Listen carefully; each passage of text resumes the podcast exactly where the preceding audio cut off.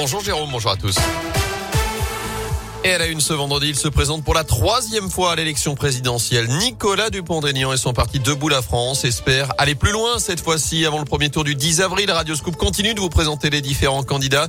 Nicolas Dupont-Aignan donc qui a déjà présenté son programme sans propositions parmi lesquelles la refonte de l'Union européenne, des hausses de salaire mais aussi la suppression du droit du sol. En 2017, pour s'opposer à la candidature d'Emmanuel Macron, il s'était rangé derrière Marine Le Pen avant de prendre à nouveau ses distances avec aujourd'hui une priorité comme nous l'explique Gerbert Rambaud, l'un des vice-présidents de Debout la France dans la région. Le slogan de la campagne de Nicolas Dupont-Aignan, c'est choisir la liberté. C'est-à-dire qu'on veut rendre aux Français la possibilité de retrouver leur liberté, parce que nous considérons que la liberté individuelle a été menacée depuis plusieurs années et que ça, c'est un recul de la démocratie importante.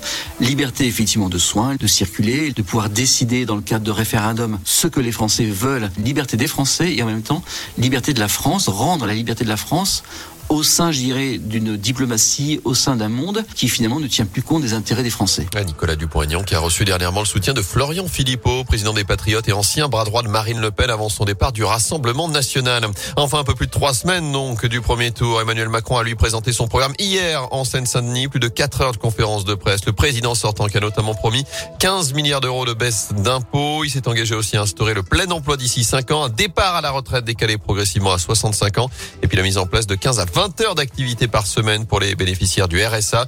L'opposition portée par les Républicains et la France Insoumise l'accuse d'un côté de piller les idées de la droite, mais aussi de l'autre de maltraitance sociale. Dans l'actu également, elle avait notamment organisé ce fameux flash mob des gendarmes sur la pelouse du stade Geoffroy Guichard en 2019. On a pris hier le décès de Nadia Mostefa, cette ancienne militaire d'Auvergne-Rhône-Alpes. D'après plusieurs médias, cette capitaine aurait mis fin à ses jours après avoir appris la perte de la garde de son fils. Ils avaient vu leur entreprise fermer en 2019. 80 salariés de l'usine de Litry copierait à la Mazera d'Ali en Haute-Loire ont vu cette semaine leur licenciement économique rejeté par le tribunal administratif et le conseil des prud'hommes. Annonce faite hier par leurs avocats et la CGT. Un licenciement dépourvu de cause réelle et sérieuse selon le jugement. L'obligation d'une offre sérieuse de reclassement n'a pas non plus été respectée. Fin de citation. En bref, avis aux automobilistes, la 89 va être fermée pendant 4 nuits la semaine prochaine. Plus précisément, ce sont les trois tunnels situés entre Balbigny et Lyon qui vont faire l'objet de travaux de maintenance. Les nuits de lundi à mardi, ce sera fermé en direction de Lyon. Les nuits de mercredi et jeudi dans l'autre sens. Des déviations seront proposées. Vous retrouvez plus d'infos à ce sujet sur radioscoop.com.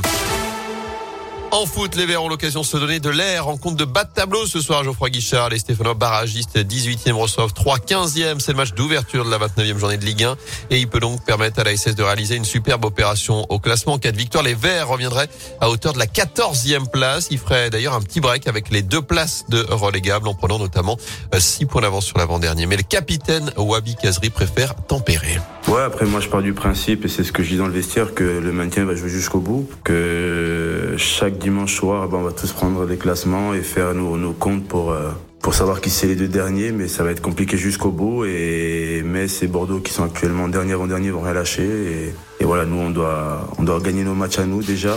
Et je pense que si on est capable d'en gagner euh, le plus possible, eh ben, on sera pas de la vérité. Mais il faut pas croire qu'en gagnant ce week-end et en ayant un matelas un peu plus confortable par rapport aux deux derniers, ça sera fini parce que comme je l'ai dit, euh, les deux équipes qui sont derrière nous, euh, vont rien lâcher jusqu'au bout. Et à SS3, c'est donc ce soir à partir de 21h. Notez que plus de 30 000 spectateurs sont attendus dans le chaudron pour cette affiche. Du basket également, la 24e journée de Pro B. Le leader Saint-Chamond reçoit Quimper 12e du classement à 20h à la Halle Bouloche. Enfin, avis aux amateurs de mécanique. Cet événement ne pas rater. Le rallye du Pays du Gier fait son retour aujourd'hui et demain. C'est la 32e édition avec des spéciales autour de Génilac, de Doisieux, de Longe ou encore de Terre Noire, base de vie à Saint-Chamond. C'est un événement en partenariat avec Radio Scoop.